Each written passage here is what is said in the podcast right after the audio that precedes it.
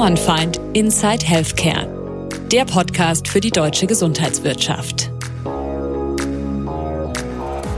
Sie sind junge Menschen aus Medizin, Pflege und Therapie, die sich in einer Kampagne zusammengeschlossen haben, um Gehör zu finden, um Missstände offen anzusprechen und die einen Wandel fordern, weg von der Ökonomisierung des Gesundheitswesens. Welche Sichtweisen sie haben und was sie bewegt, sich für Veränderungen einzusetzen, darüber spreche ich heute mit Lukas Kemesis von den bunten Kittel.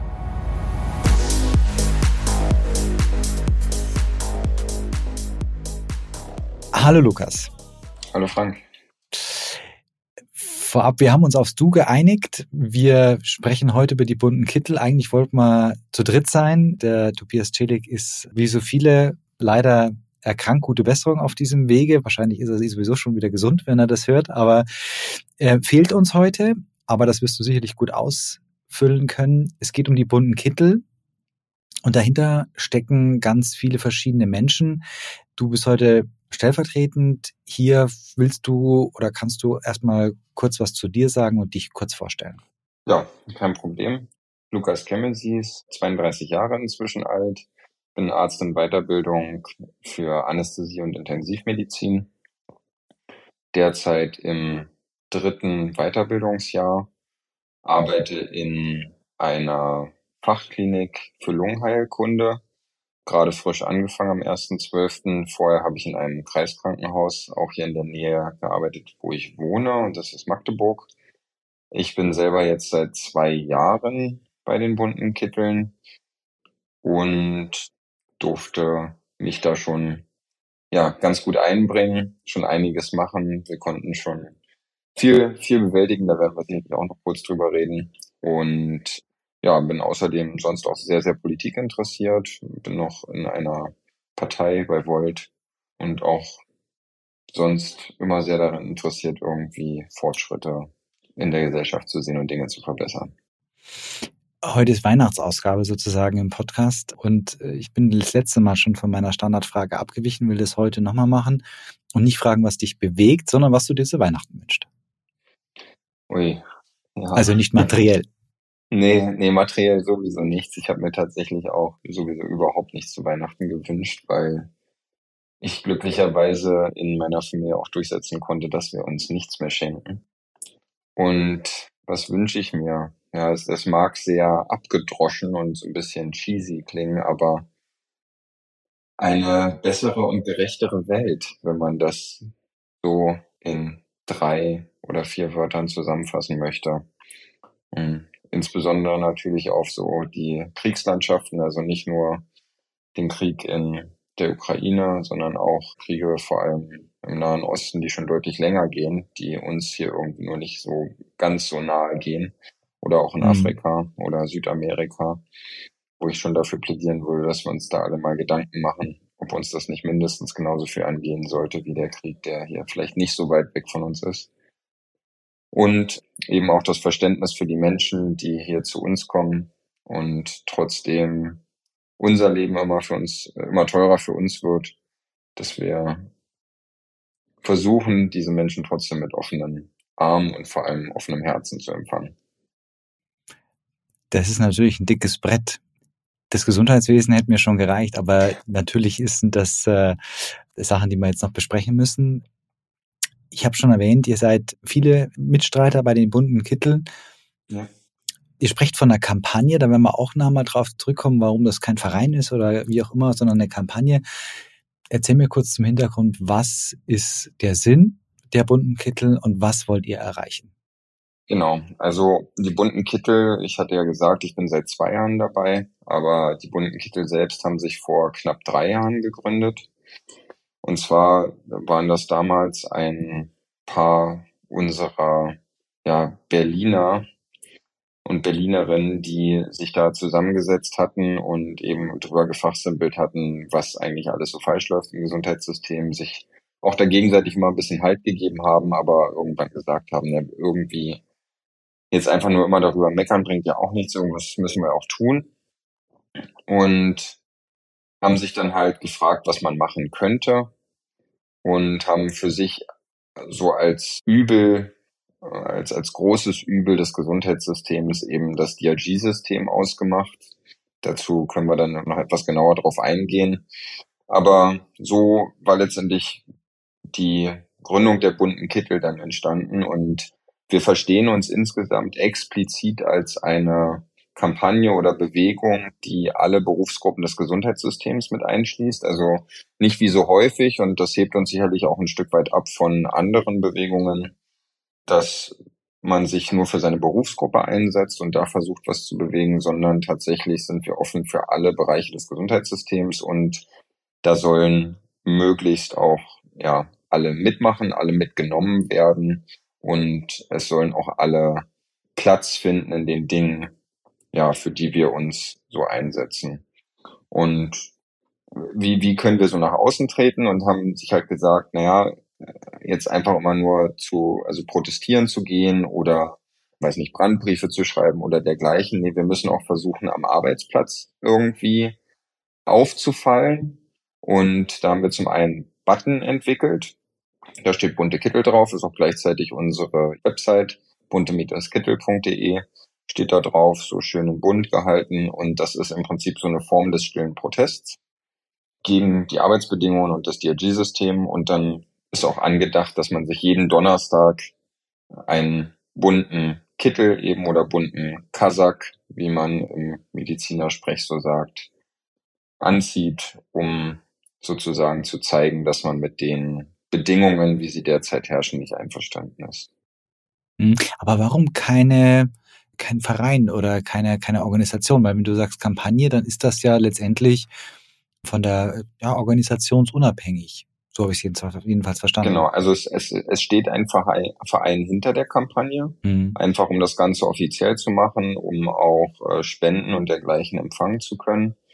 Allerdings soll dieser Verein, weil man für einen Verein formal ja auch Vorstandsvorsitzende braucht, ein Vorstand als Ganzes und so weiter, nicht im Vordergrund stehen und somit dann auch einzelne Personen, sondern das wird ganz bewusst auch öfter mal getauscht, auch Aufgaben dann eben verteilt, so dass wirklich die Sache an sich im Vordergrund steht und nicht eben Personen und jede und jeder ist berufstätig ähm, und versucht halt neben der Arbeit einfach so viel wie möglich zu machen und zu schaffen.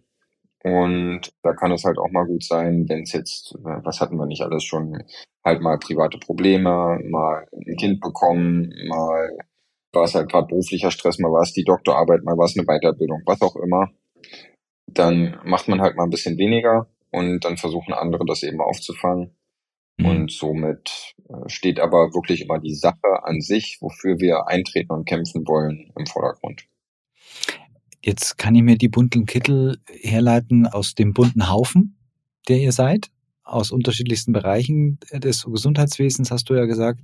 Aber die Kittel an sich sind ja auch bunter geworden. Ich habe mir gedacht, früher gab es nur weiße Kittel. Wann hat sich denn das geändert? Weißt du das? Ich bin nicht nur drüber gestolpert über die Frage.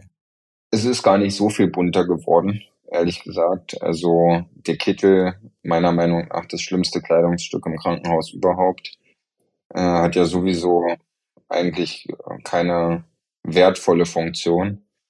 Und es sind mehr so die, die Kasachs und Shirts und die oftmals im Krankenhaus aber leider gebraucht werden, um die einzelnen Berufsgruppen zu identifizieren oder sichtbar zu machen, was dann eben auch oftmals gleich wieder so eine Art Rangordnung dann zur Folge hat. Und ja, auch, auch dagegen kann man natürlich auf diese Art und Weise ein Stück weit vorgehen. Und so haben sich zum Beispiel einige von uns auch mal Kasachs selbst gefärbt und ziehen die dann an. Ja, und das soll, so wie du schon gesagt hast, eigentlich zeigen, dass wir ein bunter Haufen sind im Sinne dessen, dass wir niemanden, egal welches Geschlecht, Hautfarbe oder eben Berufsgruppe, ausschließen, sondern uns über alle Mitstreiter und Mitstreiterinnen freuen. Jetzt hat jeder von euch sicherlich so den Impuls, einen spezifischen Impuls gehabt, sich bei, bei den bunten Kitteln zu engagieren. Du hast schon vorher das Thema DRG genannt. Dann kommen wir auch nachher nochmal noch mal zu sprechen, weil eigentlich wäre dann, um das vorwegzugreifen, so die Frage, ob jetzt eigentlich alles gut ist nach der Regierungskommission. Aber vielleicht nehme ich mal mit, was war denn dein Impuls zu sagen, ich muss was tun? Ja, äh, viel. Also zum einen war ich schon immer politisch sehr interessiert und schon immer ein, ein recht kritischer Kopf, würde ich, würde ich sagen. Und zum anderen bekommt man einfach vieles noch mal näher mit, wenn man dann im Beruf ist und nicht mehr im Studium. Zugegebenermaßen habe ich mich im Studium sicherlich auch zu wenig damit noch auseinandergesetzt. Vielleicht wollte ich mich auch damit noch nicht so viel auseinandersetzen.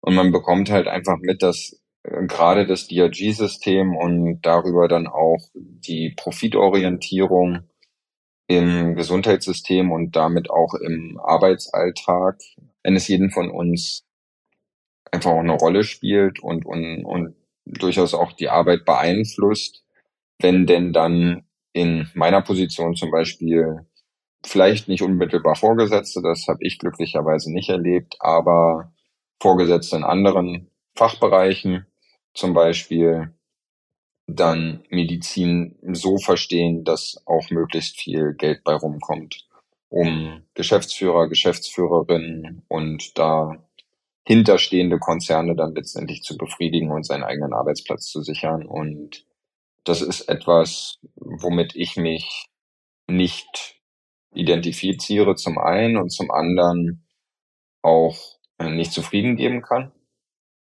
Und deswegen halt auch immer wieder den Mund aufmache, wenn ich sowas sehe und höre, damit nicht immer gerade auf Gegenliebe stoße. Gerade in meiner mhm. Position, weil Medizin ja doch ein sehr hierarchisches System ist. Mhm. Und äh, dann hat mir eine Arbeitskollegin, äh, mit der ich zusammengearbeitet habe, die aus Berlin kommt, dann gesagt, oh, du hast du davon schon mal gehört, das müsste doch eigentlich was für dich sein und so. So, nee, dann einmal gegoogelt, einmal angeschrieben und dann hat mir der Frieder von Bunte Kittel, der dann eben schon mit dabei war, zurück geantwortet, mich angerufen, wir haben uns kurz unterhalten und seitdem bin ich dabei. Mhm. Ja, ich habe mich gewundert, als ich mich vorbereitet habe auf die Folge. Du hast jetzt gesagt, du bist gewechselt, aber du warst ja mal bei einem großen privaten Klinikbetreiber. Ganz genau. Und dann haben wir gedacht, das ist für jemanden, der sich genau gegen die Ökonomisierung des Gesundheitswesens einsetzt, ein interessanter Arbeitgeber. Absolut. Völlig richtig. Also ich war bei Helios und das ist ja nicht nur irgendein privater Klinikkonzern, sondern der größte, den wir haben in Deutschland und Europa. Und ja, zum einen könnte man mir das vielleicht sogar vorwerfen, zum anderen ist es total interessant, mal diese Einblicke zu erhalten. Und natürlich ist auch nicht alles schlecht, nur die Art und Weise, wie Helios sein Geld verdient und verdienen möchte, ist halt schlecht und da werde ich auch halt, also nie drum rumreden. Klar bieten sie gute Arbeitsbedingungen oftmals, äh, im Sinne dessen, dass sie also gute Gerätschaften haben, auch was sich für Weiterbildungen einsetzen, gute Gehälter zahlen und so weiter. Das darf man, darf man ruhig auch alles sagen. Nichtsdestotrotz steht am Ende des Tages immer, dass Aktionäre, das ist ein börsennotierter Konzern, dahinter stehen und dementsprechend das also heißt, dass äh, Helios mit den Krankheiten von Menschen Geld verdienen möchte. Und das ist halt alles Geld, was aus dem System abfließt, was letztendlich nicht mehr für die Menschen, für die Menschen, die in diesem System arbeiten oder die Menschen, die in diesem System behandelt werden sollen, bereitsteht. Und mir konnte bisher noch niemand plausibel erklären, egal ob Chefärzte, Chefärztinnen, Geschäftsführer, Geschäftsführerinnen oder irgendwelche WirtschaftswissenschaftlerInnen, warum das gut sein soll. Und genau deshalb richtet sich die Kritik da an dieses System. Und ich habe dort gearbeitet, weil es, ja, es war meine erste Stelle. Ich musste mich zwischen zwei Häusern entscheiden. Ich hatte sogar im Studium mein Stipendium von Helios, wo ich mich dagegen verpflichtet habe, dann zwei Jahre dafür zu arbeiten. Wie gesagt, ich habe mich nicht genug damit auseinandergesetzt. Das habe ich dann gemacht und nichtsdestotrotz kann ich sagen, dass ich mir keine erste Arbeit, bessere erste Arbeitsstelle hätte wünschen können, weil ich eben sehr, sehr tolle ja, Mitarbeiter, Mitarbeiterinnen und eine Führungsetage hatte, die mich sehr gut angelernt hat. Von daher, es war nicht alles schlecht, aber das, was hinter dem Konzern steht, das kann ich nicht befürworten. Ja. Hm. Ja, gut, also dann lass uns da einsteigen und ihr hattet in diesem Jahr, vielleicht auch schon länger, den Zehn-Punkte-Plan oder den Zehn-Punkte-Forderungsplan. Ich weiß nicht, ob der inzwischen überholt ist, weil, wie gesagt, das DRG-System ja jetzt erweitert ist über Vorhaltepauschalen und diverse anderes, was da vorgesehen ist. Wenn wir es jetzt mal konkret machen, fordert ihr die Abschaffung des DRG-Systems oder ist das zu kurz gegriffen und reicht viel weiter? Was sind eure Forderungen konkret? Das ist die Kernforderung, genau. Also um es immer wieder runterzubrechen, ist das die Kernforderung, das DRG-System abzuschaffen für, ich, ich denke mal, alle, die deinen Podcast hören, wissen, was eine DRG ist. Hm. Und ja, es, es kann halt nicht sein, dass gewisse, äh, also erstens natürlich der Hauptpunkt, dass überhaupt mit Krankheiten Geld verdient wird. Und zweitens dann natürlich noch zusätzlich, dass gewisse Krankheiten dann einfach höher gestellt werden, beziehungsweise teurer sind als andere. Und ja, wohin das führt, das hat man eigentlich über Jahrzehnte gesehen. Die Warnungen, die reichen auch ebenfalls Jahrzehnte zurück. Und ja, ich, ich finde, es ist dann halt auch nur konsequent, eine Abschaffung zu fordern, wenn man sieht, dass etwas nicht funktioniert. Interessanterweise arbeiten genau privatwirtschaftliche Konzerne so nach diesem Best Practice Beispiel, so Fail Fast Prinzip. Wenn etwas nicht funktioniert, dann schaffe ich es halt wieder ab. Aber da wird dann ja immer argumentiert, naja, was wollt ihr denn dann haben? Vorher, das hat ja auch nicht funktioniert mit den Tagespauschalen. Da kann man ja jetzt auch nicht einfach wieder nur zurückgehen. Wo ich halt auch dann immer wieder sage, ja, natürlich ist das richtig. Aber es gibt ja auch nicht nur zwei Systeme, nach denen man ein Gesundheitssystem führen kann. Es gibt ja auch durchaus mehrere Ansätze in diesem hochkomplexen System. Das darf man ja auch nicht vergessen. Es ist wahnsinnig komplex mit allem, was dazugehört, gerade so wie wir es uns in Deutschland gestrickt haben. Nur ist es sicherlich möglich, es besser zu machen als das, was wir derzeit haben. Und wir sehen es nicht unbedingt als bunte Kittel als unsere Aufgabe an, das alleine rauszufinden, dieses System komplett zu verändern und da jetzt alle Lösungen parat zu haben. Deswegen haben wir uns auch dafür eingesetzt, dass eben eine Art Expertenkommission zusammengerufen wird, so ähnlich wie es jetzt auch gemacht wurde. Allerdings sehen wir sie noch nicht als vollständig an, weil sie doch recht elitär besetzt ist. Und den Ansatz, den begrüßen wir aber und den fordern wir halt auch schon sehr lange ein, ja. Ja, wie bist du denn mit der mit der aktuellen, ja, nicht Entscheidungslage, das ist ja noch nicht mhm. entschieden, aber Vorschlagslage äh, zufrieden. Also DRGs beizubehalten, Vorhaltepauschalen einzuführen, eine einheitliche Struktur der, der, der Krankenhauscluster zu machen. Geht das in die richtige Richtung oder ist das schon der Weisheit letzter Schluss? Wie würdest du das sagen? Weil mein, mein Thema bei, bei, bei der Abschaffung von DRG oder Veränderung eines Systems ist ja immer, ja, du hast, du hast recht, wenn man sagt, ist, hat nicht funktioniert, dass man was ändern muss, aber der Status quo ist nun mal so, wie er ist.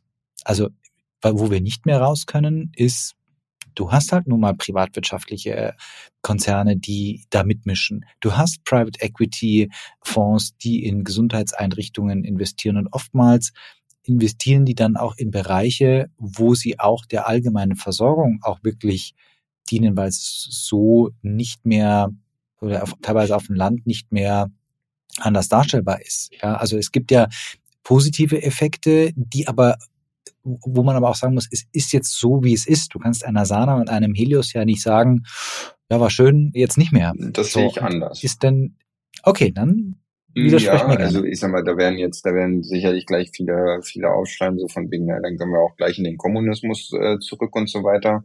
Aber man muss ja auch sagen, wir schaffen ja als politische Organe, und dazu sind auch Politiker und Politikerinnen gewählt, Rahmenbedingungen. Und eine Rahmenbedingung heißt, dass ich also dem Ganzen einen Rahmen gebe, in dem ein System zu funktionieren hat. Und momentan ist der Fall, dass aus diesem System Geld abfließt an private Investoren. Also Geld fließt aus einem System ab, wo Menschen behandelt werden, wo Menschen versucht würden, also nicht nur sie gesund zu machen, sondern auch sie äh, in der Sterbebegleitung zu helfen, ihnen physiotherapeutische Maßnahmen äh, zukommen zu lassen, sowohl jung als auch alt, Sprechen zu üben, Logopädie, Leute wieder für den Job fit zu machen, wie Ergotherapie, Beatmungstherapeuten, wo ich jetzt gerade auch viel unterwegs bin, die Pflege als größtes äh, Organ des ja, Gesundheitssystems. Also so viele einzelne Bereiche und aus denen fließt Geld ab, damit einige Leute dadurch reicher werden. So nach dem Motto, ich investiere jetzt in Immobilie und am Ende möchte ich halt ein bisschen mehr Geld haben für meine Altersvorsorge. Und da muss man sich halt fragen, will man das? Und viel mehr braucht es eigentlich auch nicht bei der Frage. Wir haben uns entschieden, das nicht für die Feuerwehr, nicht für die Polizei zu tun. Und wir haben uns auch entschieden, das in gewissen Grundversorgungsbereichen auch zumindest nicht so stark zu tun. Also zum Beispiel in der Wasserwirtschaft. Ja, da haben wir uns auch entschieden, okay, Wasser sollte auch irgendwann mal Anfang der 2000er in Berlin, glaube ich, privatisiert werden. Da hat man sich glücklicherweise auch dagegen entschieden. Und jetzt muss man sich halt einfach die Frage stellen, wie wichtig ist uns das Gesundheitssystem? Was erwarten wir uns davon?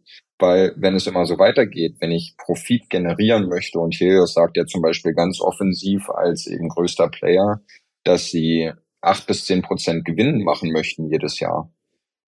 Das geht halt irgendwann einfach nicht mehr, weil wenn ich weiterhin Gewinn machen möchte, muss ich versuchen, dass die Gewinnabschöpfung größer wird.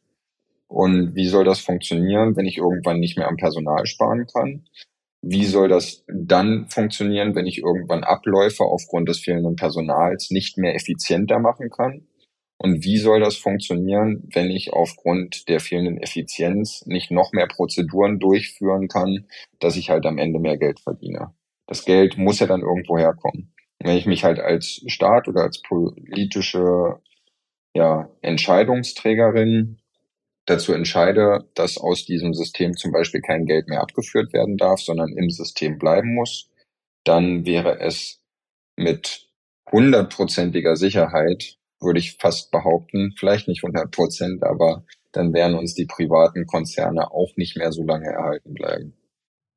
Ja, ich bin mal gespannt. Die Aussage von Karl Lauterbach war ja durchaus, dass man in der jetzt vorgeschlagenen Konstellation nicht mehr so leicht Geld verdienen kann. Und das ja durchaus man als Angriff auf die privaten Träger auch, auch sehen kann. Aber ich will trotzdem nochmal einen Punkt rausarbeiten, Lukas. Also was wir nicht wegdiskutieren können, ist, dass, dass das System jetzt so ist, wie es ist. Absolut. Und jetzt sagst du, die Rahmenbedingungen zu ändern, ist Aufgabe der Politiker und die sollen die Rahmenbedingungen so ändern, dass ein besseres System rauskommt und dann müssen die auch den Schritt gehen. Es gibt, Herrn Thies hat mal so das System, es gibt nichts Gutes im falschen System. Aber sie sind ja dennoch da. Also was machen wir? Enteignen oder auszahlen oder weil letztendlich in, in deiner Vorstellung oder in der Vorstellung der, der bunten Kitteln, Abschaffung der, der, der Gewinnorientierung, haben dann diese Konzerne wie eine Sana, Asklepios, Helios keinen Platz mehr. Was machen wir denn da mit denen? Genau, also das in diesen, in diese Richtung habe ich ja gerade schon versucht zu argumentieren, dass natürlich ein Weg sein könnte, sie auch auszuzahlen. Ich bin mhm. mir nicht sicher, ob das halt unbedingt ein vorteilhafter Weg ist, weil man dafür natürlich anhand der Werte der Unternehmen sicherlich extrem viel Geld bezahlen müsste, was dann erstmal wieder irgendwie von Steuerzahlern, Steuerzahlerinnen bewältigt werden müsste. Dementsprechend Rahmenbedingungen schaffen, weil wenn ich eben aus diesem Gesundheitssystem kein Geld mehr einfach wahllos abschöpfen kann und mein, wegen meiner acht bis zehn Prozent Gewinn im Jahr machen kann. Als Beispiel, hier und da mag das auch übertrieben sein, aber wir nehmen es als fiktive Zahl, hm. dann wird sich das ja natürlich für einen privaten Träger irgendwann auch nicht mehr lohnen, noch mehr dazu zu kaufen oder sogar gewisse Einrichtungen weiter zu betreiben. Nun darf man halt nicht vergessen, dass gerade Anfang der 90er Jahre und fortführend viele Einrichtungen sehr, sehr günstig aufgekauft wurden von privaten Trägern und somit eben diese Einrichtungen natürlich auch durch Modernisierungsmaßnahmen etc., was man ja denen teilweise gar nicht vorwerfen kann, dass sie gar nichts getan hätten. So wäre es ja auch nicht gegangen. So ein System muss sich halt ständig weiterentwickeln durch den medizinischen Fortschritt auch. Aber wenn man ihnen eben verbieten würde, diese Gewinne abzuschöpfen an Aktionäre etc., dann würden sich sicherlich viele Strukturen dahingehend erübrigen. Und was ja immer ein Hauptgrund der Befürworter der privaten Strukturen ist, dass dieses System halt Innovation schafft, dass durch diese privaten Gelder eben neuere Geräte vorhanden sind, dass ja neue Methoden schneller angewendet werden können und so weiter. Das gleiche Argument wie beim privaten Krankenversicherung letztendlich ist. Da muss man halt auch ganz klar sagen, die Strukturen, die private Firmen herausgearbeitet haben, die sind oftmals besser und effizienter, das stimmt. Allerdings spricht ja nichts dagegen, diese Strukturen in einem nicht profitorientierten System teilweise trotzdem mitzunehmen, sie nur vielleicht wieder auf ein menschlicheres und damit ethisch vertretbareres Level zu heben. Hm, ich, ich verstehe deinen Punkt. Ich denke mir bei sowas aber immer, wenn eine, eine andere Struktur als die private, wenn du das jetzt so, so zeichnest, fähig gewesen wäre, diese Innovationskraft hervorzubringen, warum hat es dann nicht stattgefunden? Also ich glaube, dass, dass es ein, ein Zurück wahrscheinlich auch keinen Sinn macht. Ich bin, wir haben ja in, diesem Podcast schon öfter versucht, so, eine, so einen großen Wurf zu machen. Immer der Verweis auf Dänemark. Herr Engerhausen hat das das letzte Mal ein bisschen kassiert, was so die Tragweite betrifft oder die Möglichkeiten, die dahinter stecken. Wenn du für dich auf der grünen Wiese das deutsche Gesundheitssystem bauen könntest, welche Vision hättest du und wie würdest es du bauen, um deine Vorstellung von den Punkten, die dir wichtig sind, eben nicht profitorientiert und für den Menschen da zu sein, das dann auch systemisch umzusetzen? Puh, wie viel Zeit haben wir, Frank? Das ist, das ist natürlich äh, nicht mehr als nicht mehr allzu viel, aber ja, natürlich kann man da in die Details gehen, mhm. aber versuch vielleicht uns ein Bild zu geben, ja. was da bei dir am meisten schwingt. Ich versuche es zu zeichnen, genau. Also der, der erste Punkt, den du natürlich gesagt hast, da muss ich noch ganz kurz drauf hm, eingehen. Ja, Entschuldigung. Also warum wurde es vorher nicht gemacht?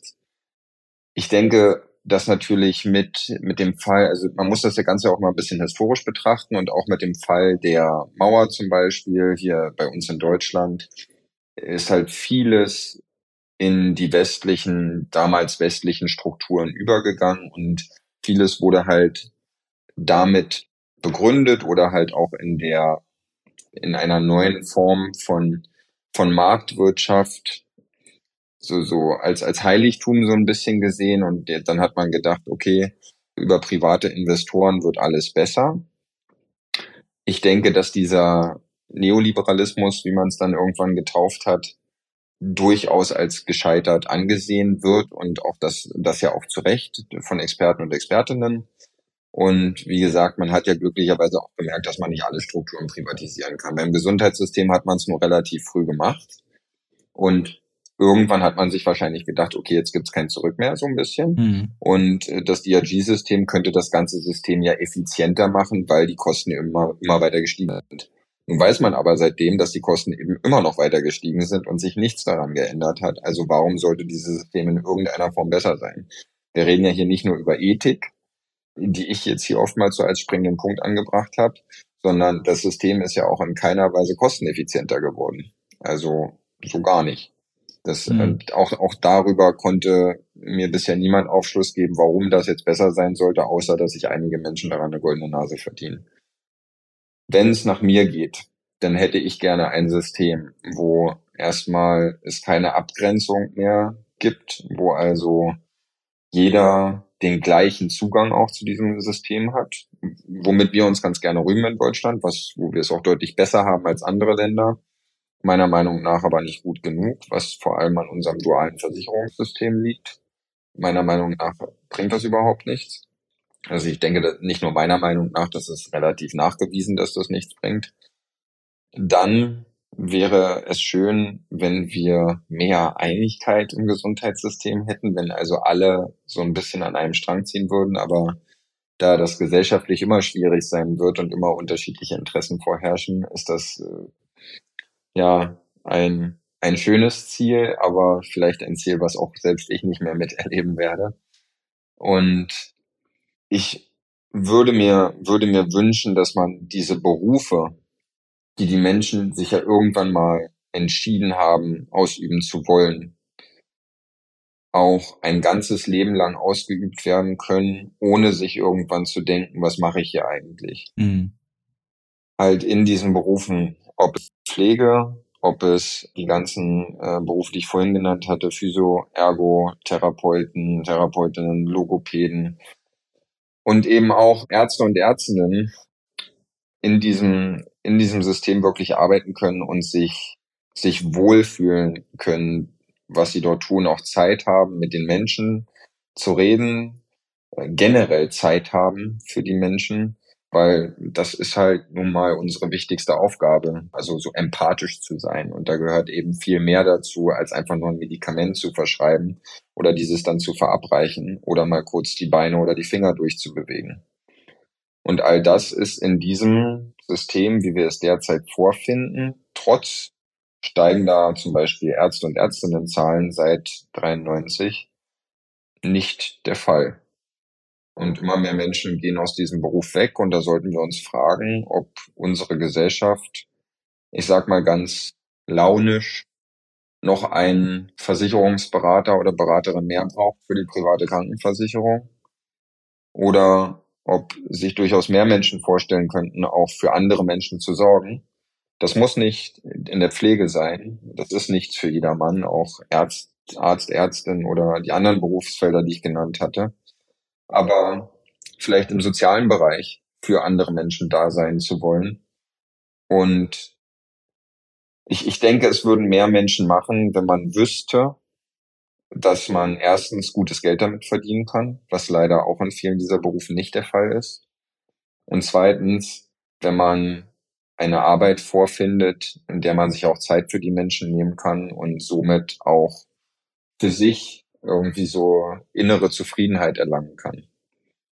Und das wäre so ein Bild, was zwar sehr unkonkret gezeichnet ist, aber was, glaube ich, auch so ein Mindset wiedergibt, was sich erstens viele wünschen, das weiß ich aus vielen persönlichen Gesprächen, und zweitens, wo wir versuchen sollten, hinzukommen, dass es am Ende allen von uns was bringt, nicht nur denen, die in diesem System arbeiten, sondern eben vor allem den Menschen, die in diesem System behandelt werden. Und das kann irgendwann alle von uns mal treffen.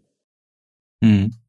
Ja, wobei ich mich um das Thema Zukunft der Arbeit und wo die künftigen Arbeitsplätze entstehen, deshalb keine äh, Sorgen um die Dienste am Menschen mache, weil auf der einen Seite sagst du völlig richtig, das erlebe ich auch, dass der, der Drang, was, was Wertvolles zu machen für den Menschen immer mehr steigt. Das ist mein Eindruck. Und zum anderen, wir ja auf einen unglaublichen Wandel der Arbeitswelt zusteuern. Und ich schon glaube, dass die Berufe, die mit Menschen zu tun haben, diejenigen sein werden, die dann am Ende auch mehr gebraucht werden. Und das geht da nicht von heute auf morgen. Aber vielleicht eine, eine Frage noch. Und ich muss leider, was heißt leider? Ich muss, ich darf Herrn Thies nochmal mit ins Spiel bringen, der, wenn es die letzte Podcast-Folge ist, auch die beiden reichweitenstärksten Folgen hier zu dem Podcast beigetragen hat. Deswegen völlig berechtigt, dass er nochmal noch mal kommt. Der gesagt hat, er glaubt eher, dass es zu einer Abstimmung mit Füßen kommt, als über zu einem großen Wurf der Politik. Und wenn ich dich so höre, würdest du dem wahrscheinlich zustimmen. Ähm, das ist die Frage, wie es gemeint ist, Abstimmung mit Füßen. Naja, also dass, dass es eher eine Veränderung von unten kommt, dass man ihm sagt, okay, jetzt haben wir wirklich keine Pflegekräfte mehr und zu wenig Ärzte und wir kriegen es nicht mehr hin. Jetzt müssen wir was ändern, anstatt dass es letztendlich ein systemischer Ansatz ist von oben vom Gesetzgeber. Dass die Politiker das erfüllen, was du dir vorher auch gewünscht hast, nämlich einfach ihre Kompetenz auszuüben, die Rahmenbedingungen zu schaffen. Ja, also man muss, man muss sicherlich aufpassen. Ich kann jetzt für mich auch nicht verhehlen und das zeigen ja auch Umfragen, dass man sich natürlich Gedanken macht. Und ich, ich weiß das nicht nur aus Umfragen und nicht nur von mir, sondern eben auch wieder aus vielen persönlichen Gesprächen, weil ich schon jemand bin, der auch versucht, in andere Berufsgruppen reinzuhören, auch gerne Älteren zuhört, obwohl ich nicht immer mit deren Meinung übereinstimme, aber eben gerne höre, wie sich so die Berufswelt gerade von denen verändert hat. Und man muss halt schon feststellen, dass viele, die vielleicht auch so fünf oder zehn Jahre vor der Rente sind, dann halt sagen, naja, also natürlich wechsle ich jetzt nicht mehr in einen anderen Job, ich mache das jetzt, aber auf die Art und Weise, wie ich arbeite, habe ich eigentlich keine Lust mehr. Mhm. Die dann auch äh, teilweise zwei, drei, vier oder fünf Jahre vor der Rente dann sagen, okay, ich gehe jetzt nochmal in eine Praxis, ich weiß, was ich kann, dort trete ich ein bisschen ruhiger und so weiter. Von ganz vielen jungen Ärztinnen und Ärzten, die halt sagen, ja, ich möchte dann vielleicht auch lieber in äh, ein Dienste in ein System, wo ich keine Wochenenden arbeiten muss, was ja aber nachweislich in einem Krankenhaus nicht funktioniert, weil die kranken Menschen, die gehen nun mal am Wochenende nicht nach Hause. Mhm. Das so, sollte, glaube ich, jedem einleuchten. Und da muss man sich halt schon fragen, ist das, ist das so richtig? Sollte das so sein? Und da muss sich auch die ältere Generation hinterfragen, ob es früher richtig war, dann eben 32 Stunden am Stück zu arbeiten, auch wenn man jung war und auch wenn man das geschafft hat. Aber muss das sein? Kann man Menschen genauso gut behandeln? Kann man mit sich selbst, mit seinem Körper, mit seinem psychischen Wohl genauso gut umgehen danach? Und ich denke, die Antworten, die sind ja jetzt alle so, so ein bisschen hypothetisch gestellt, aber äh, die Fragen, aber ja, die sollten relativ einleuchtend und klar sein. Und deswegen kann ich diese Meinung, dass, dass es zu einer Abwanderung aus diesen Berufen kommt, sehr gut verstehen. Allerdings hoffe ich es natürlich nicht. Und ich habe schon die Hoffnung, dass wir es schaffen, uns so weit zu verändern, nicht nur in den Strukturen und den Rahmenbedingungen, wie wir es jetzt angesprochen haben, vom Mindset her, dass die Menschen eben sagen, okay, dort wird was geleistet und dort sollten wir auch vielleicht mit einer anderen Anspruchshaltung auch hingehen, weil auch das sehen wir, dass viele Menschen eben mit den Anspruchshaltungen kommen. Ich sag's auch mal ganz hart. Ich kann so viel rauchen und saufen und in den Tag hinein leben, wie ich möchte. Ich muss nichts für meinen Körper tun, weil am Ende sind ja die Leute da, die mich wieder mhm. gesund machen. Und wenn man dann nicht mehr so gesund wird wie vorher, dann sind dann oftmals auch noch die Leute im Krankenhaus schuld, die teilweise unter keinen schönen Bedingungen arbeiten. Und das macht es dann natürlich nicht, nicht schöner, in dem Beruf zu bleiben. Und so kommt dann halt vieles zusammen. Und deswegen ist das sicherlich ein Szenario, was sehr, sehr gut eintreten kann. Wo ich aber hoffe, dass es eben, eben natürlich, dass wir es irgendwie vermieden bekommen. Und ja, dass sich ganz im Gegenteil noch mehr Leute dafür entscheiden um am Ende eben das zu erreichen, was ich vorher schon so ausführlich angesprochen habe. Wer euch jetzt, wer sich für euch entscheiden möchte, wer euch als bunte Kittel unterstützen möchte, was kann er oder sie tun? Ja, äh, danke für die Frage. Das ist ja erstmal total nett, damit habe ich jetzt gar nicht gerechnet, muss ich selber mal ganz kurz überlegen. Und zwar sind wir auf allen äh, sozialen, äh, also so Social Media Kanälen vertreten sowohl bei Twitter, Instagram, Facebook sind wir unter bunte Kittel zu finden. Wir haben, wie gesagt, eine Website, die ich ganz am Anfang schon mal kurz angesprochen hatte, bunte-kittel.de. Wir haben eine E-Mail-Adresse, unter der uns gern geschrieben werden kann, bunte-kittel.posteo.de. Die ist auch auf der Website zu finden.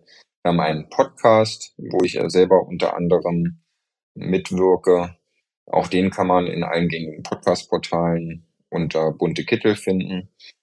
Ja, und dann haben wir innerhalb unserer Struktur ganz viele Teams und ja, Visionen und also so kleine Arbeitsgruppen sozusagen, wo wir versuchen, alles in unserer Macht Stehende eben irgendwie zu tun. Das ist jedem natürlich selbst überlassen, wie viel man da macht. Und wir freuen uns über jede und jeden, die uns irgendwie kontaktieren, die Ideen haben, was wir machen können, die interessante Gesprächspartner, Gesprächspartnerinnen haben, die Ideen haben, wo wir an Aktionen mitwirken können, an auch Protestmärschen oder dergleichen oder uns auf interessante Artikel hinweisen oder eben in unserem Team mitwirken möchten.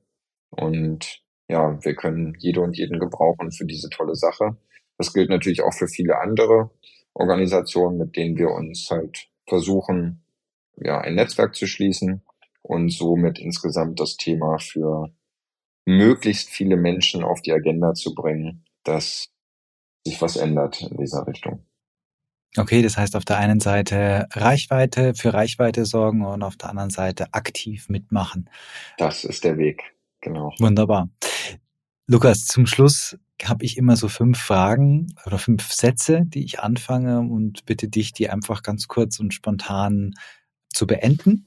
Okay. Und der erste Halbsatz lautet, ich würde noch mal einen Gesundheitsberuf oder ich würde noch mal Arzt werden in deinem Fall, weil ich es liebe, mit Menschen zu arbeiten und jeden Tag gerne zur Arbeit gehe.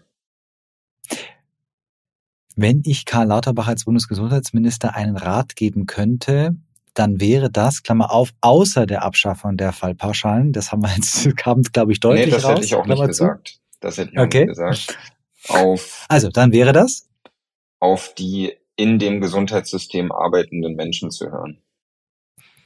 Wenn ich mir die Gesundheitswirtschaft, also nicht nur das Krankenhaus, sondern generell die Gesundheitsversorgung in 15 Jahren vorstelle, dann sehe ich. Dann sehe ich. Dann sehe ich. Oh, ich, ich, ich wollte gerade sagen, dann hoffe ich, aber ja, dann sehe ich ein hoffentlich viel, viel besseres System als, als das heutige beeindruckt hat mich im Krankenhaus? Mhm. Beeindruckt. Ich hatte sehr, ja, das lässt sich schwer kurz beantworten, weil ich sehr viel Zeit hatte im Studium, durch die sechs Jahre Studium auch mich darauf vorzubereiten. Mich hat beeindruckt, wie desillusioniert viele von diesem Beruf sind, die entweder neu anfangen oder wie müde viele von dem Beruf sind, die ihn schon lange ausüben oder dem Beruf hin vielmehr. Mhm.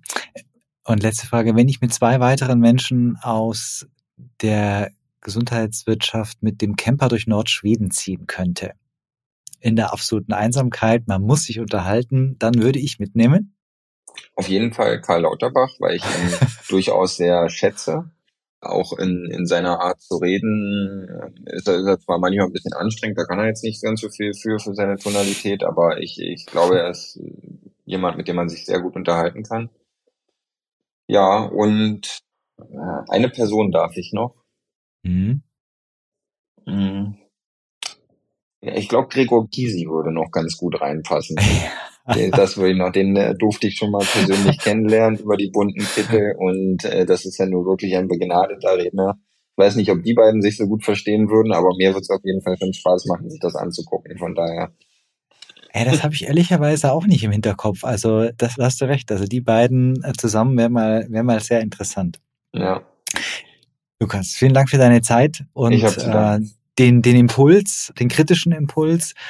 Wie schauen deine der, die Zeit zwischen den Jahren aus? Hast du frei oder bist du im Dienst? Ich habe das Glück, frei zu haben dieses Jahr, weil ich eben gerade erst die Arbeitsstelle gewechselt habe und dementsprechend noch keine Dienste machen muss. Ja, und Deswegen ja, wunderbar. Darf ich also das heißt immer immer äh, beste Wechselzeitpunkt 1.12. Ja. Ja, dann hat man dann hat man zwischen den Jahren keine Dienste. Lukas, vielen herzlichen Dank. Alles Gute nochmal und ja, schöne Feiertage dann, wenn du frei hast und genau. Schöne Grüße an Tobias Zelig. Bis bald ja. mal wieder. Auch dir vielen Dank, Frank. Es war sehr, sehr nett. Gern wieder. Bis bald. Ciao. Tschüss. War der eine oder andere wertvolle Impuls für Sie dabei? Dann freue ich mich auch über eine Weiterempfehlung des Podcasts und stehe Ihnen unter podcast.bauernfeindconsult.de für Ihr Feedback gerne zur Verfügung. Um keine neuen Folgen zu verpassen, am besten den Podcast jetzt gleich abonnieren. Vielen Dank fürs Zuhören. Bis zum nächsten Mal und bleiben Sie gesund. Bauernfeind Inside Healthcare ist eine Produktion der MGP Studios Friedberg und verfügbar auf allen gängigen Podcast-Plattformen.